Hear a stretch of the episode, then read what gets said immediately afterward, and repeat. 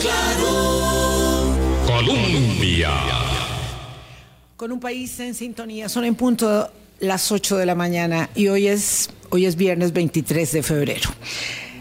Vamos a estar fuera, no, vamos, es mucha gente, voy a estar fuera dos semanas, Boris estará acá, entonces eh, lo decimos desde hoy, vamos a tener que ah, retraernos un momentito de las tareas. Así que mm, cuando llegamos a viernes, Boris, siempre hay una serie de temas, porque estábamos planeando un poco la semana entrante y la que sigue, que uno va dejando en el camino, ¿verdad? Porque tenemos que hacer el ejercicio de escoger, de discriminar de qué temas vamos a conversar.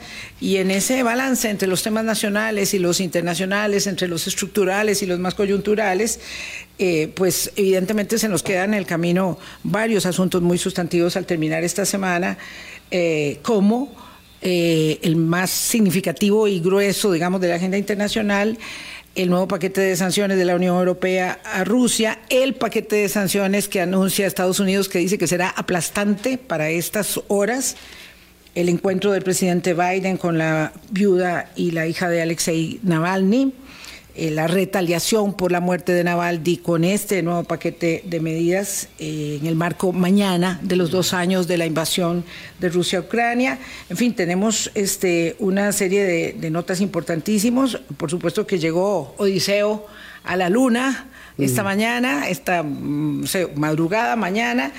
Es el primer viaje después de medio siglo de eh, eh, el hombre a la luna y esta vez la empresa privada, algo que era impensable hace 50 años con los programas eh, de avance espacial, ¿verdad? Pero bueno, ahí está, en el Polo Sur, y es Odiseo, que por supuesto tiene un significado enorme porque hace parte de la mitología griega de la Ilíada y de Homero. Así que esto también es motivo de, de conversación para, para, la próxima, para los próximos días.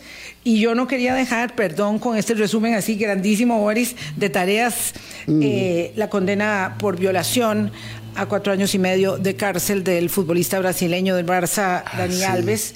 Que fue encontrado de este culpable de agresión sexual y de uso de violencia en la atrocidad cometida en un baño en una discoteca en Barcelona en 2022. Este es un caso que tiene gran implicación, gran implicación, marca un hito significativo y hay una serie de análisis interesantísimos que pueden buscar en la prensa española respecto de las implicaciones que tiene este tema ahí solo una de las, de las tareas pendientes para la otra semana, mi queridísimo amigo. Con Buenos todo, días. Buenos días, con todo gusto ahí trataremos de llevar los temas y el, y el pulso de lo que sucede. Y nada más, Vilma, quería decir que ahora que estabas haciendo esas explicaciones, también nosotros obviamos por la pirotecnia, por la narrativa virulenta, los temas esenciales de, lo que, de los que estamos Siempre discutiendo. Nos quejamos de eso, sí. Sí, solo, solo quiero hacer un resumen muy rápido para, para que lo logremos hablar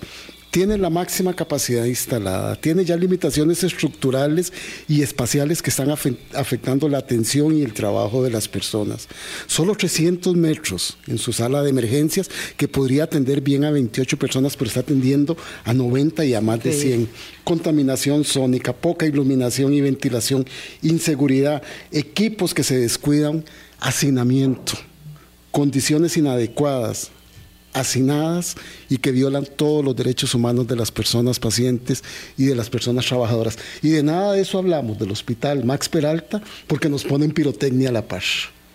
Ese es uno de los de los de los uh, de las luces que nos distraen y que nos, nos distraen exactamente y, y, que no nos dejan ver realmente cuál es el problema a resolver. De este y otros temas conversamos esta mañana con el diputado Antonio Ortega, a quien le agradecemos mucho eh, que haya accedido a nuestra invitación. Es un placer conocerlo eh, personalmente, así que eh, gracias por estar aquí con nosotros como Cartago y como legislador de la República. Pues tenemos una serie de, de temas que le pedimos y dice ojalá pasemos del primero y esperemos que sí podamos. Por eso yo hice el resumencito rápido. Sí.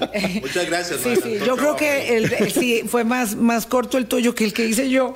Pero bueno, eh, don Antonio, ¿qué tal? Buenos días. Gracias por venir a tomarse la taza de café con nosotros. Muy buenos días, doña Vilma, don Boris. Un placer estar aquí. Un saludo a toda su audiencia tan respetable.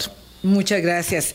Esto de verdad que se nos ha convertido en un, en un tema mm, incómodo eh, que va bordeando como las aristas, como dice Boris. Este, y ahora nos encontramos con eh, la pirotecnia de la semana en torno a lo que se ha convertido, claro, uno puede decir que mejor reír que llorar, en un montón de memes, en un montón de chistes, en un montón de, de, cosas que finalmente, por supuesto, no hacen sino... Eh, eh, tapar el hecho incontrovertible de que tenemos en Cartago, como en otras partes también, pero en Cartago ya está ahí la solución, este, un proyecto que no, que no puede caminar.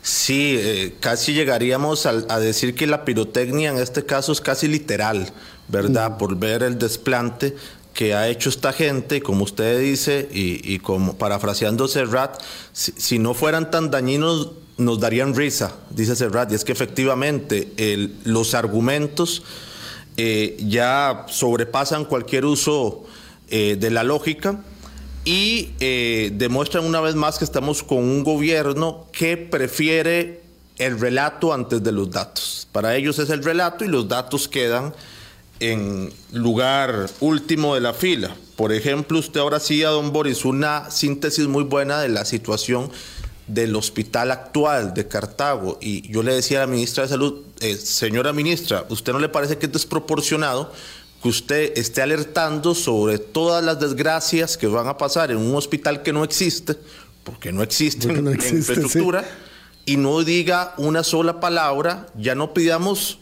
ya no pidamos un dictamen del Ministerio de Salud del hospital que ya existe, porque ya no ha dicho una sola palabra del hospital eh, que ya existe y, y efectivamente ya se han perdido cualquier forma de lógica y, se está haciendo uso del espectáculo en el sentido más peyorativo de la palabra para no hacer el hospital eh, de Cartago y lo que sí llama también mucho la atención es que en estas narrativas de este gobierno, donde el relato, repito, está por encima del dato, eh, escondieron a doña Marta Esquivel, la escondieron, seguro ya no aguantaba tanto fuego cruzado y pusieron a la ministra Munive, a la vicepresidenta de la República, a frentear en contra del Hospital de Cartago. Solo que en esa desesperación, que ellos por lo general, eh, como hacen política, se les olvidó un pequeño detalle, y es que la ministra de Salud, por su puesto de jerarca no puede adelantar criterio porque ella es parte del proceso, la última parte del proceso, la que da el permiso y ella, eh, según la ley, no puede adelantar criterio y si lo adelanta se tiene que hacer un lado. Tiene que inhibirse. Ella se enojó cuando yo le dije eso y dijo que yo la quería callar y yo dije, no, no, yo usted no la conozco, usted no me conoce a mí, simplemente usted ya adelantó criterio, entonces ahora ya cuando se dieron cuenta que, que, que la embarraron, para decirlo coloquialmente, ahora están diciendo que no, que es que formalmente nadie le ha preguntado, entonces que no hay ningún oficio formal en la que ella haya adelantado criterio. Aunque. O sea que la comisión legislativa no es nada en formal. Radio, televisión lo ha dicho, la propia comisión. Y bueno, esa es parte de, del espectáculo y la necesidad que tienen ellos de potenciar estos relatos y se les olvida la propia legalidad del país y se van enredando pedirle a la comunidad de Cartagos, a los cartagineses, a las cartaginesas, que le ayuden a buscar un lote.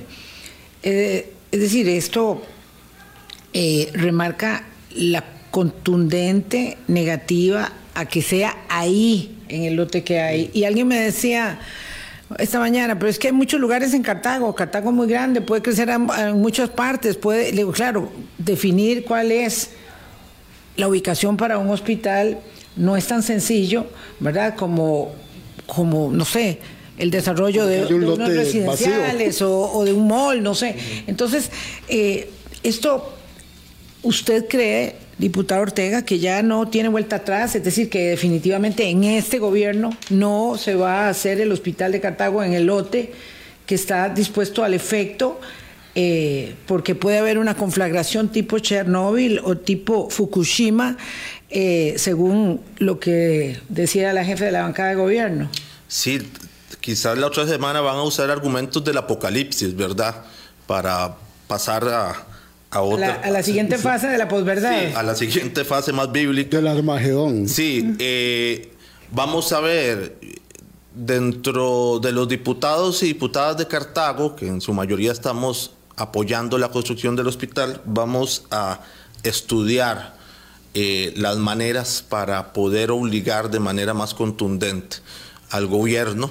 Eh, estamos en eso porque efectivamente lo cierto es que no lo quieren hacer. No nos asustemos, doña Vilma y don Boris, si eh, próximamente en el futuro cercano aparece otro anuncio con bombos y platillos diciendo que ya encontraron un terreno. Tengo información que dicen que el señor alcalde de Cartago, don Mario Redondos está usando sus buenos servicios para buscar un terreno eh, para el nuevo hospital.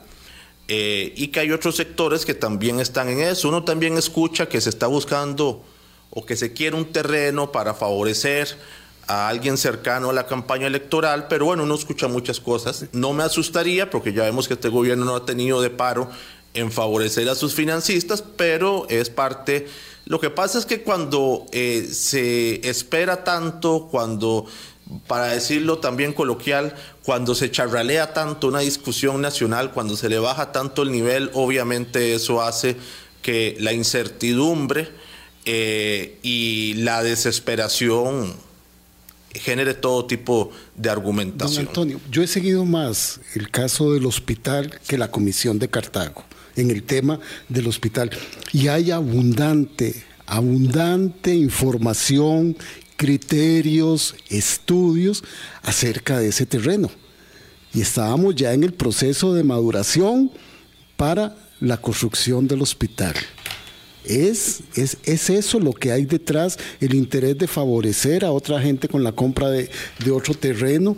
¿Qué más puede haber detrás de eso? Porque ustedes han sido muy convincentes en darle a la ciudadanía información y a las autoridades actuales de la caja, del gobierno, de que ahí está el lote, ya le pertenece al Estado costarricense y lo que hay que hacer es construir frente a la realidad que están enfrentando en el Max Peralta hoy.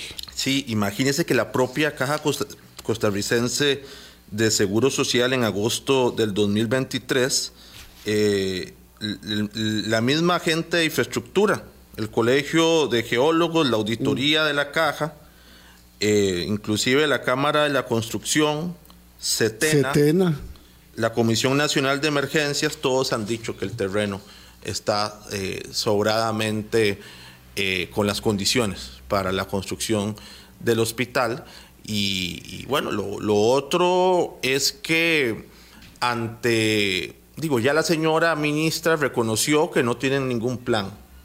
Ahora ya le pidió ayuda a los cartagos a conseguir un, un lote. Y claro, uno, uno hace un recuento, como cuando le pregunté a doña Marta Esquivel que si ya sabía cuántas camas habían en el hospital Max Peralta, de qué tamaño era la sala de emergencias, cuántas personas atendía o para cuántas personas estaba hecho versus cuántas personas atendía, eh, cuánto se dura, cuánto dura posiblemente una ambulancia entre Cartago y, el Calderón Guardia, donde se tiene que atender muchísimos de los casos porque el, hospital Max Peralta no tiene las condiciones, y la señora Marta Esquivel, eh, digamos, sin sonrojarse, dijo que no, que no sabía, dijo que de Cartago a el Calderón seguro se duraba media hora.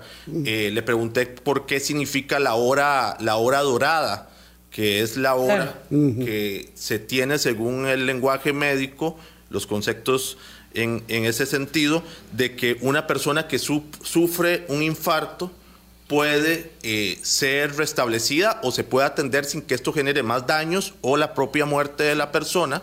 La señora no sabe lo que es la hora dorada y por qué le pregunté por eso porque si una persona en Cartago, en Paraíso, en el Huarco, en Oriamuno, en Cervantes, sufre un infarto, el, Max Peralta no tiene las condiciones de atenderlo y se le tiene que trasladar al Calderón. Es decir, que las personas muchas veces sufren daños irreparables o mueren en Ochomogo, en la Florencio del Castillo, que es otro tema, ¿verdad? En el cual los cartagineses hemos eh, hemos quedado a la deriva de los últimos gobiernos. Y ahora un periódico, La Nación, nos recuerda que la rotonda que están haciendo, que pretenden hacer en Hacienda Vieja hoy, perdón por la ventana, es un estudio del 2000 2015 y quedaría obsoleto en el 2025. Yo, yo celebro mucho que esa publicación se haya producido, ya lo había escuchado también, es eh, un gasto de dinero Mil millones de colones. Es un gasto enorme de dinero que no puede ser en este momento utilizado en ese,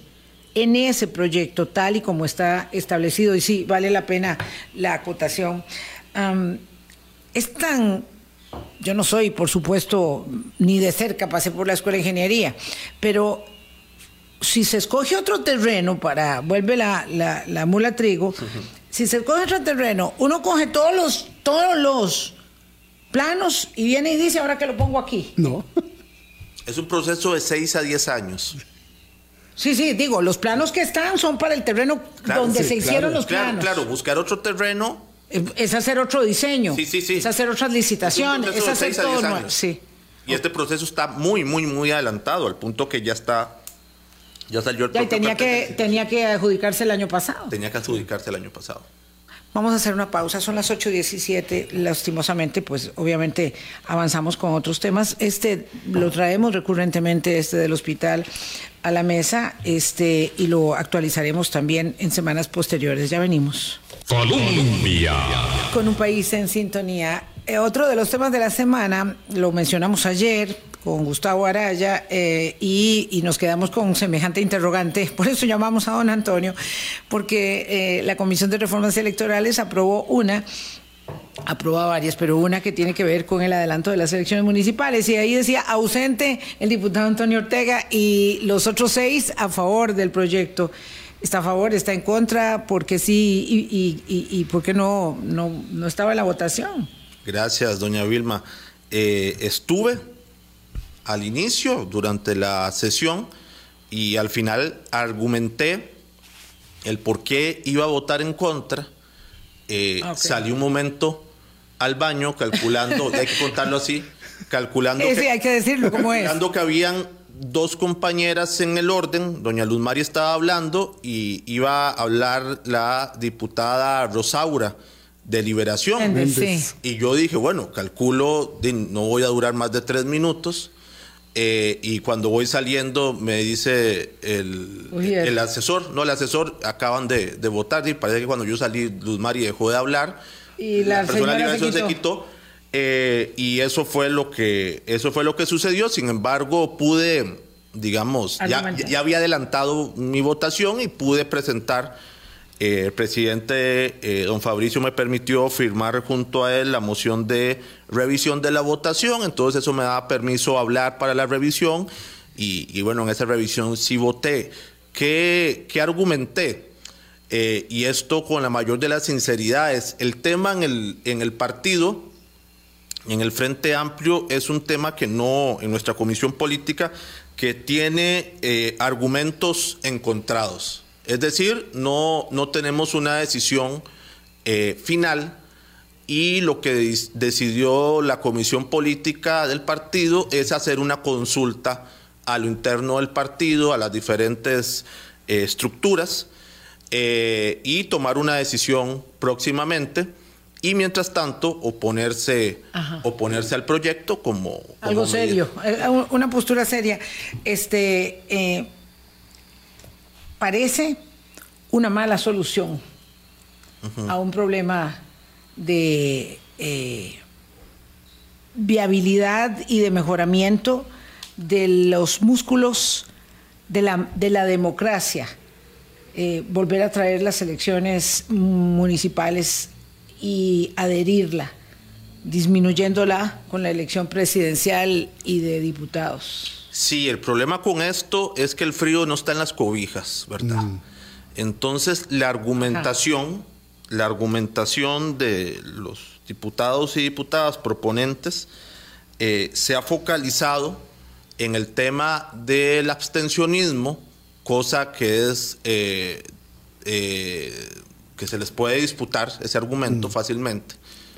Y el otro criterio es el de el dinero, el de cosa que también se puede disputar, no en el sentido de que si tiene que ser cara o no. Yo creo que la democracia tiene que costar lo que deba de costar. Lo que cuesta. Pero cuando la, dictadura es más barata en términos de dinero y es mucho más cara en términos de eh, respeto a los derechos humanos. en términos de planificación también es más fácil la también, también es muy fácil, claro. Eh, entonces, ese argumento también es pobre en el sentido de que eh, el, propio proceso o, la, o, digamos la unificación significaría un ahorro ínfimo. O sea, muy pequeño. Sí. Y entonces ese argumento... En términos de colones. En términos de colones, que en todo caso no, lo que se, no tendría que ser la prioridad, porque si fuera la prioridad pues, no, no sería democracia necesariamente. Entonces, esos argumentos también, aunque también debo de decirles eh, que de parte del Tribunal Supremo de Elecciones, salvando uno de los criterios que dio con respecto a la inequidad que se iba a generar entre la elección, entre los partidos nacionales y los locales, una inequidad que el proyecto no resuelve y una inequidad tan fácil como que eh, unos partidos van a tener acceso a, bonos eh, y, a, y a una parte de la deuda política y otros no, y que lo hacen inconstitucional, Salvando eso, que me parece un argumento fuerte y un argumento que yo señalé y un argumento que dijeron los proponentes que iban a tratar de resolver, ahora podemos hablar de este trámite que fue mm. sorpresivo. Eh, fuera de eso, me parece que los criterios del tribunal también pueden ser subjetivos en el entendido que argumentan cosas del tiempo ¿verdad? Lo que puede durar una persona en las urnas. Me parece que eso no es tan fuerte. Yo, yo he sido observador internacional, por ejemplo, en El Salvador, donde el voto, hace, hace como 10, 15 años, donde el voto es directo para diputados y son papeletas enormes. Y, es decir, yo creo que ese argumento del tiempo que una persona No, no es muy fuerte. Y el otro argumento relacionado con eh, la divulgación y lo, lo el exceso de información que puede tener un ciudadano eh, cuando se crecen las opciones, me parece que tampoco es fuerte porque, repito, el frío no está en las cobijas. Si tenemos una crisis en democracia, podemos elegir un presidente o podemos elegir en cuatro papeletas a los consejos municipales, alcaldes y síndicos, que igual va a haber una crisis, eh, de, legitimidad. Por ejemplo, yo, y con esta parte culmino, por lo menos esto, yo lamento profundamente, por ejemplo, para estas elecciones, y lo digo con el mayor de los respetos a los medios de comunicación, que las opciones para debates que antes muchos medios daban, o por lo menos dos o tres grandes, hoy se limitaron a uno, a unos intercambios que hace, que hizo eh, Extra TV. Los otros medios ya dejaron de hacer eh, intercambios entre los candidatos a las Yo diría que es materialmente imposible. Antonio, tengo que decírselo de verdad y, me gusta que podamos este, hablar de, diferencias. Es materialmente imposible por la cantidad de candidaturas y de nominaciones. Nosotros hace mucho tiempo, por lo menos en Hablando Claro, tomamos la decisión de que no hacíamos parte, de, las, de los debates de candidatos alcaldes, porque si a mí se me ocurre hacer un, un debate de candidatos alcaldes, entonces en el momento que haga de un cantón, Tengo 83 que están molestos. Y, en el mismo cantón hay conflictos sobre quién invita. Claro, pero por supuesto, porque además si hay 10 candidatos no pueden venir a un debate, ¿verdad? Entonces es muy complicado. Pero lo que, no es materialmente imposible es dar información, es hacer radiografías, es hacer evaluaciones todo eso del trabajo de los alcaldes. Todo, eso, todo eso creo que los medios lo hicieron. No en la profusión que dice el diputado Ortega que se bueno no sé no sé cuál es el grado cómo se mide la profusión de, esa información. Yo no me atrevo a, decirlo verdad pero sí creo que es cierto que la comisión de reformas electorales debe avanzar como decíamos ayer en las reformas que sí son pertinentes para mejorar con toda y su debilidad y su eh, anemia la eh, dinámica del proceso electoral que no le compete al tribunal mejorarla, sino a la Asamblea Legislativa y a los partidos políticos en primerísimo lugar y a nosotros que no queremos informarnos porque nos da mucha pereza como ciudadanos ir a ver quiénes son los de mi cantón. Te, este, faltó ahí este poner el papel de los medios. Yo creo que, que sí, si creemos en la democracia, si creemos... Pero lo está haciendo, yo, yo sí lo defiendo, yo sí vi mucha información, vi, Pero no es información, bueno, es, tanta. Que, es que no sabemos cuánto es tanta, cuánto es suficiente cuando hay tanto desinterés. Y lamentablemente, perdón Boris, lamentablemente, cuando se miden los ratings, sobre todo en la televisión, que es donde la gente se forma opinión pública. No ve lo de la este, política. No, perdón, la gente ve sucesos. ¿Por qué se publica este círculo, verdad, de, de, la no tan roja, como decían los mexicanos, de la no tan roja, es la gente quiere sucesos, el rating se eleva con el suceso, se bajan los sucesos, se baja el rating. Uno dice, pero ¿qué es esto? Yo sé que es ad nauseam, diría don Luis Antonio Sobrado para recordarlo, eh, la proliferación de, de, ese tipo de noticias. De todas maneras hay un gran descalce, sí. evidentemente, entre las responsabilidades de los ciudadanos, todos, ¿verdad? Corporativos, privados y públicos, versus, eh, digamos, lo que va marcando la necesidad de estar metido en el TikTok y en el meme del momento, y eso es lo que resulta ser más eh, eh, sustantivo. Eh, en ese sentido, digamos, yo para mí fue imposible no sentir la sensación, digo, no era una sensación, era tal, también escuchándome a mí en la comisión y, viendo, porque yo formo parte de un partido, fui secretario general del partido, actualmente estoy en la comisión, es decir, soy un actor en, sí, sí, sí. en, el tablero. Entonces, para mí, y bueno, y escuchando a otros compañeros y compañeras diputadas y diputados, es decir, es evidente, digo, no sé, no sé si es el mejor término legalmente, pero de hay un conflicto de intereses porque quienes están legislando sobre esto son los actores, los jugadores. Claro. los jugadores. Entonces, sí, si ustedes me preguntan cómo se soluciona eso, creo que habría que eh, generar todo un foro, pero digamos, es, es casi inevitable. Bueno, uno acudiría, pero, digamos, a la buena técnica, a claro. la, al principio de la buena fe, a la ética, para hacer el mejor proyecto posible y que lo revise eh, el Senado de la sí. Sala Constitucional. Don Antonio, a mí me queda todavía un, te tengo que regar un poquitito la pregunta. Escuchando sus argumentos y escuchando y viendo su posición en la comisión que vio este tema, de unir las elecciones nacionales con las municipales y que ustedes van a hacer una consulta uh -huh. a la gente del Frente Amplio, muy bien. ¿Qué podrá resultar de esa consulta? Porque nada menos les pueden decir que sí. No quisiera adelantar criterio. Pero, pero que no le pase lo de la señora vicepresidenta. Sí, para que no me pase eso, ¿no? sí, eh, lo, lo, entiendo. Es, sí, sí, pero. Es, yo sé que son, son una, las reglas de la democracia. Es una posibilidad real y es una posibilidad es una posibilidad real y es una posibilidad grande, eso, eso que usted dice, eh, porque volvemos a lo mismo, nosotros le vamos a consultar a las personas que también son actores a nivel local claro. y a nivel provincial. Eh, no al lugar la pregunta del periodista eh, de acuerdo con ciencia política, como que usted qué cree que va a pasar. Sí, ya, pero ayer es que, hablábamos con sí, Gustavo pero también. Es que puede pasar cualquiera de sí. las dos cosas. No, no, pero por supuesto que sí. Si es capaz que más tarde llueve y a lo mejor no. este... No, obviamente nosotros, por lo menos a mí, ustedes me preguntan el criterio a favor y en contra, eh, y les puedo decir a favor en contra que considero, pero lo que es imposible obviar es el contexto ah, en sí. el que se ah, da sí. esto sí, y, las, muy interesante. y las evidentes emociones e intereses y la calculadora claro. electoral. Es un debate ético, de ética política de la más... Miope, eh, porque, eh, porque es miope, Ajá. es miope. Yo creo que alguna gente, algunos compañeros y compañeras diputados pueden estar eh, serruchando la misma rama en la que ellos están. Con, sí, sí, es un espejismo, yo creo que es un espejismo. Con tanto entusiasmo. Entonces, habría que hacer un esfuerzo sí. para tener una mirada por encima. Hoy tengo muchas ganas de debatir un poquito porque, eh, bueno, porque voy a estar fuera dos semanas. Imagínense que eso es estar así sin micrófono. Eh, es un estado de abstinencia severo, eh, sobre todo cuando esté en el radio oyendo a Boris y, y yo quisiera estar diciendo también algo.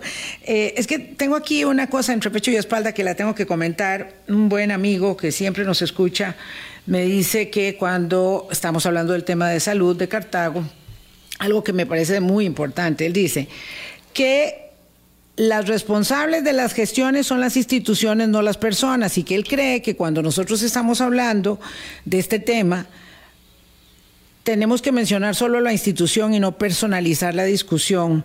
Es decir, tengo que hablar de la Caja del Seguro Social, que no quiere construir el, hospital de Cartago, del Ministerio de Salud, que dice que hay industrias químicas y que le ayuden a buscar el lote. Eh, eh, que eso hace el mensaje más potente. Y yo tengo que disentir profundamente, mi querido amigo, de ese comentario.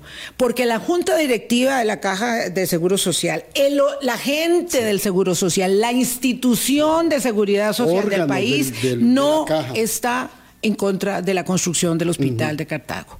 Estamos hablando, lamentablemente, porque la institucionalidad se defiende, por supuesto, y asume sus responsabilidades todas cuando las tienen. Es cierto que finalmente es la caja la que no va a dar eh, el paso adelante, pero aquí, y lo ha dicho mucha gente, es el Poder Ejecutivo el que ha metido la mano, como nunca en la historia de este país, en la, autonomía de la Caja, Costarricense de Seguro Social, y se permitió. Las universidades no lo permitieron, pero la caja sí lo permitió. Entonces, las decisiones que están girando en torno a este hospital o a la construcción de este hospital las está tomando el presidente de la República en su carácter supra, ¿verdad? Extraterritorial de la Caja Costarricense de Seguro Social, eh, la señora jefa de la fracción, la señora ministra eh, de Salud y la señora presidenta ejecutiva de la Caja. Pero no se puede decir que sea tal. Entonces yo sí tengo que disentir, mi querido amigo, de ese comentario porque una necesaria y honesta planteo profesional obliga a la asertividad en la comunicación y no estamos insultando. No estamos, porque aquí no insultamos nunca, no estamos insultando, estamos refiriendo esta circunstancia de la manera en que es. Yo no me atrevería a, juzgar a la Caja de Seguro Social. Le agrego además que es casi imposible no hacerlo, que porque estamos con unos jerarcas que es evidente que están metiendo la mano la propia, las manos en la propia mm. institucionalidad. Por ejemplo, en el caso de Setena, cuando fueron a la Comisión de Diputados de Cartago, eh, eh, nos cuentan que doña Marta Esquivel, al menos en aquel momento, había ido tres veces a reunirse con ellos para el tema del hospital de Cartago. Y yo les dije, eso es común, eso se haya visto en otro momento, en otro gobierno. Me dicen, no. No. A eso se le suma que la ministra de Salud ya ha ido dos veces a la sucursal del Ministerio de Salud del Guarco a pedir archivos, a pedir AMPOS les digo, eso es común en un caso tan particular que lo, que, que lo tiene que resolver, no la ministra de Salud, sino ese departamento. Me dicen, no, no es normal. Entonces sí, creo que es inevitable hacerlo porque estamos viendo a, un, a un ejecutivo que no ha tenido de paro en meterse de manera, de manera no genuina en estas decisiones. Sí, vamos a hacer una pausa, son las 8.34, hay un par de temas que es, eh, queremos tocar. Eh, la sala constitucional rechazó un recurso que pretendía establecer la prohibición de la pastilla del día después para catalogarla como abortiva. Aleluya. 4-3, un fallo muy dividido, muy complicado, pero aleluya. Y de la mano con esos temas tan escabrosos que siempre solemos citar de la cintura para abajo, eh, las terapias de conversión siguen siendo también eh, una legislación pendiente para prohibir ese terrible procedimiento. Esa aberración, esa aberración. Colombia.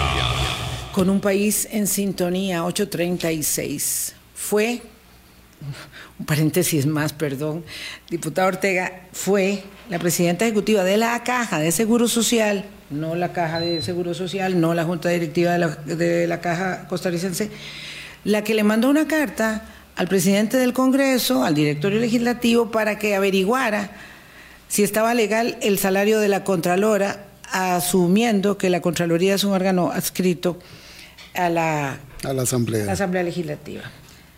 Esto ya ¿Cómo se explica? ¿Cómo se califica? Esto de mandarle a acusar al presidente y al directorio legislativo para que le revisen el salario a la Contralora, porque la Contraloría, la Contraloría, no doña Marta Costa, le dice ajuste el salario y el Ministerio de Planificación dice tiene que ajustarse el salario y no ha devuelto doña Marta la platita. Sí, eh, en primer lugar por el fondo.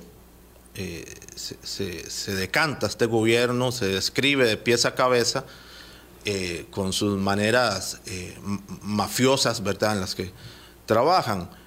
Por la forma, creo que es una manera más de generar pirotecnia, de generar escándalo alrededor y, que no nos podamos eh, digamos, acotar a los temas sustantivos, que a mí muchas veces me dicen, y yo como diputado de oposición también tengo ese conflicto a veces a lo interno de decir, mira, es que efectivamente nosotros estamos reaccionando eh, a cada situación que se da, sin embargo yo creo que también hay un deber, aunque sepamos que es pirotecnia, aunque sepamos que es escándalo, aunque sepamos que es mm. relato, creo que hay un deber porque también eh, como aquí se ha dicho y como yo también considero, en, la, política las formas remiten al fondo, ¿verdad? Entonces, aunque sean argumentos que tienen muy poca trascendencia en el fondo, eh, sí lo tienen indirectamente porque dan a la forma.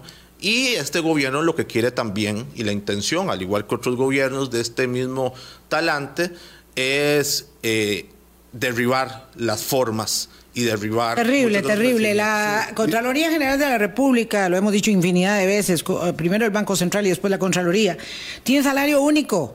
Desde el año 2008. Desde, desde el año 2008. Hace 16 años se estableció el salario único. Es imposible por tanto, de acuerdo con esa normativa salarial que luego se extendió apenas hace nada con la ley de fortalecimiento de finanzas públicas a, este tema que ahí está, eh, ¿verdad?, implementándose, que eh, el salario de la señora Esquivel no corresponda con el salario que debe ser de acuerdo con el salario eh, global. Pero vea qué interesante, qué peligroso, qué serio, me lo está comunicando mi, mi propio médico, que el Sindicato Nacional de Médicos Especialistas, SINAME, está invitando a todos los médicos residentes y especialistas de la Caja de Seguro Social a nivel nacional a unirse al movimiento de suspensión de tiempo extraordinario en el mes de abril. Esto es terrible, ¿verdad? Porque hay una gran carencia y cada vez más de médicos especialistas. Mm. Si los médicos especialistas que hay, que quedan, que están con la camiseta de la caja, no hacen extras, eso va a ser de, una, de, una, de una repercusión enorme. Dice, se exhorta también a los médicos que no hacen tiempo extraordinario o lo hacen en centros médicos diferentes a su hospital base, que entreguen el documento ya que esta lucha nos cobija a todos. O sea, que si usted trabaja en la maternidad Carit y hace extras en el Calderón Guardia, pues que aguántese ahí en abril, que no colabore, que no dé soporte, que no ayude. No vamos a permanecer indiferentes ante los intereses políticos y económicos que buscan destruir nuestra institución, Sindicato Nacional de Médicos Especialistas. Este es un tema, un temazo, te lo habíamos comentado también pendiente de los médicos especialistas, que se va poniendo cada vez más grueso. Mm. ¿Y por qué? ¿Y por qué? tenemos que hablar del salario. ¿Y por qué de Fukushima y Chernobyl en el hospital de Cartago? ¿Y por qué no podemos estar abordando los temas de la reducción de la inversión social, de los especialistas de la caja y de todos los problemas que sí son. Perdón, diputado, otra vez, este, terapias de conversión. Ese es su proyecto que usted eh, acoge. Bueno, además es de su partido, claro, viene de, eh, de la fracción del Frente Amplio de la legislatura anterior hay que hacerlo, pero el diputado de Nueva República, jefe de fracción, dice, bueno, vamos con muchas mociones, vamos a, hacer lo que haya que hacer, no solo a torpedear el proyecto, sino a poder torpedear otros si es del caso. Sí, es un proyecto que se presentó en el 2018, lo presentó el exdiputado José María Villalta, en Derechos Humanos recibió dictamen afirmativo, eh, las consultas al Ministerio de Salud, Universidad de Costa Rica, eh, colegio de psicólogos, colegio de médicos, etcétera, eh, lo presentan a favor. Ustedes saben que un proyecto de ley, eh, tras las reformas al reglamento de la Asamblea Legislativa, tiene cuatro años de vida. En noviembre del 2022 cumplía los cuatro años de vida este proyecto y nosotros logramos el día, en el 2022, el día en que se celebraba o se conmemora la lucha contra la homofobia, que eh, la Asamblea Legislativa le diera un nuevo plazo cuatrienal. ¿Qué quiere decir eso? Que le da cuatro años más de vida al proyecto para que se pueda aprobar. En aquel momento, en junio del 2022, solo la fracción de Nueva República eh, votó en contra de este plazo cuatrienal y amenazó con lo de las mociones. Efectivamente, en primer día 137 presentó eh, más de 100 mociones en derechos humanos. Esto llegó a bloquear la Comisión de Derechos Humanos y ahí escuchamos eh, todo tipo de argumentos precoloniales, inclusive pre-edad media, con respecto al tema, eh, y atrasó la comisión mm, total y la discusión, hubo movilización. decirles que se logró una negociación en el seno de la Comisión de Derechos Humanos con el Partido Nueva República, con el Partido Frente Amplio, con el Liberal Progresista y con Liberación Nacional, y se logró un texto de consenso y ellos dejaron votar las 100 mociones, ya, ya dejaron que solo defendieron como 15, tenían mucho tiempo, según el reglamento legislativo para cada uno y presentaban revisión. Y bueno, se dejó, se dejó avanzar y el texto de consenso creería yo que perfeccionó los criterios técnicos, hizo uso de argumentación de la ONU con respecto a la legislación y de los otros países y se, mm, se digamos, se delimitó cualquier posibilidad que eh, se entendiera que esto iba a ser persecución religiosa que es lo que argumenta don Fabricio, al punto que el dictamen afirmativo lo firma la diputada de Nueva República, doña Rosalía Brown, en esa comisión, y el señor Fabricio Alvarado nos dice, ese es el proyecto, me pueden dar un mes, mes y medio para hablarlo con las bases y después yo mismo le pido a Casa Presidencial que lo convoque en periodo extraordinario. Obviamente las palabras se las lleva al viento, don Fabricio no solo no lo piden, en Casa Presidencial. ¿Se cogió al principio de la buena fe? Sí, sí, claro, porque es parte de la negociación. Es parte de la negociación. Y porque, como dice el bolero, eh, arrieros somos y en el camino andamos, ¿verdad? Entonces, uno parte de la buena negociación. Máximo que ellos ya habían dejado votar las 100 mociones y eh, además eh, habían eh, suscrito el texto. Pues bueno, don Fabricio cambia de opinión y en la comisión, perdón, en la reunión de jefatura de fracción, donde debo decir, y así se lo he dicho a don Rodrigo Arias, eh, que tiene un gran peso, digamos, tiene un gran peso la negociación ultraconservadora de siempre eh, que tinta a veces con el neofascismo eh, que tiene este partido en la Asamblea Legislativa y que don Rodrigo Arias y otras fracciones, eh, por diferentes razones, le ceden, él logró atrasar la discusión varios meses, que no se viera, que no se viera, pese a que el proyecto ya está en los primeros días, porque es un proyecto viejo.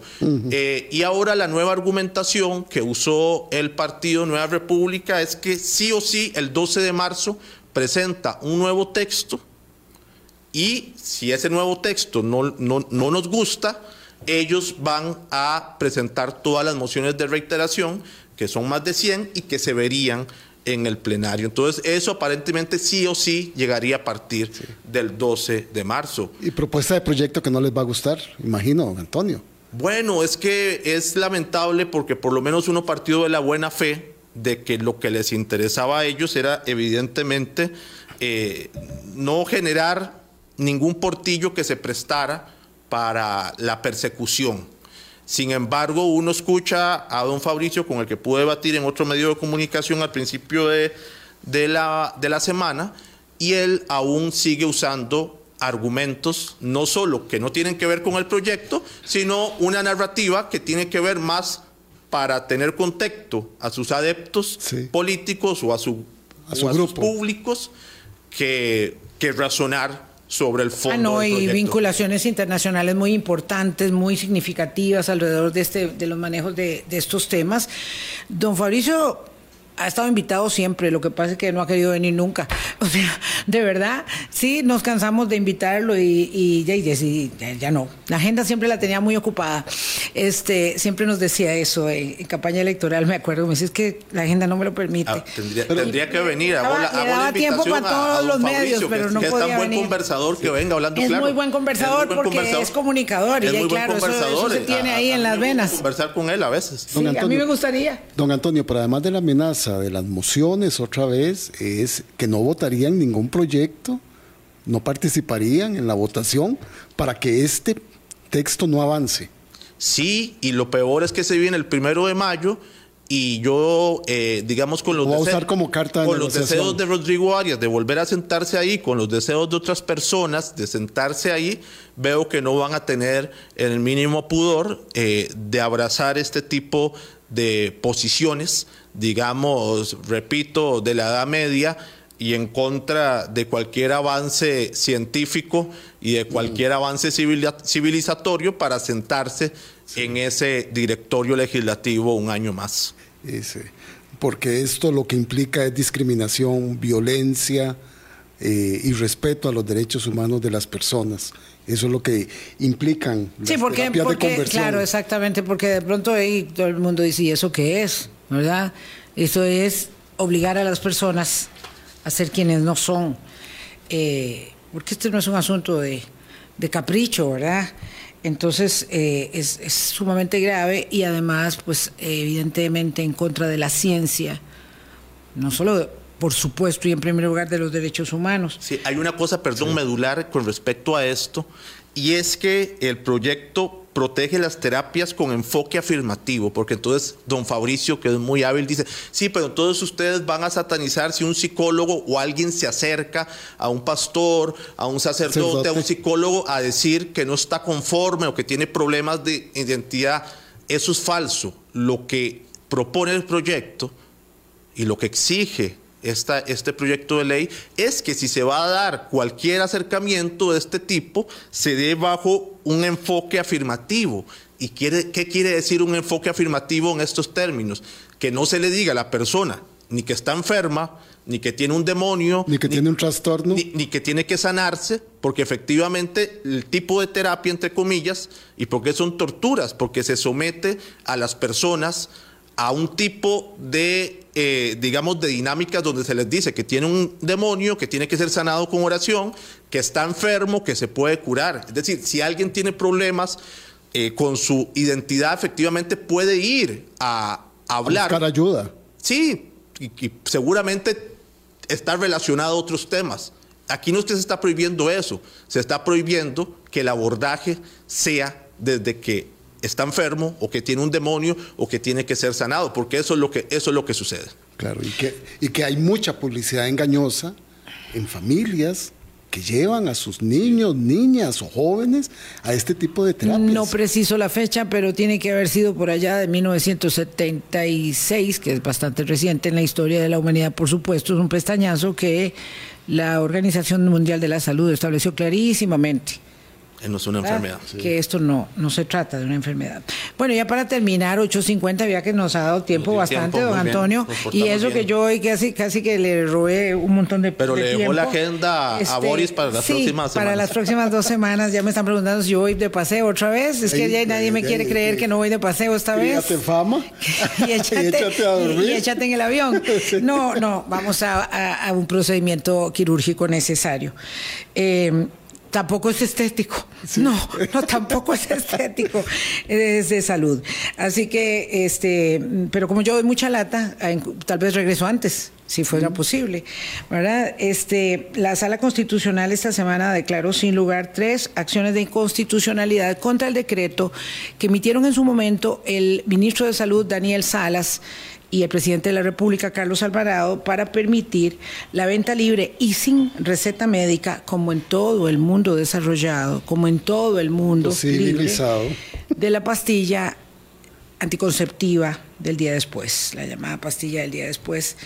Eh, los magistrados Fernando Cruz, Paul Rueda, Jorge Araya e Ingrid Hess votaron el miércoles por el rechazo de las tres acciones de inconstitucionalidad este, y yo quiero celebrar ese hecho, ¿verdad? Porque la sala cuarta eh, sigue siendo eh, un baluarte de la defensa de los derechos, de los derechos humanos, sí, pero en este momento en particular quiero señalar la defensa de los derechos a la salud sexual y reproductiva de las mujeres este, y ello es muy significativo. Decíamos que fue una decisión muy controvertida, porque un 4-3 siempre es una mm. decisión, eh, una, un fallo que deja abiertas las puertas y, y, unos dirán, no, estas, estas eran los argumentos, no, eran estos, ¿verdad? Y, y, se usa en un sentido u otro.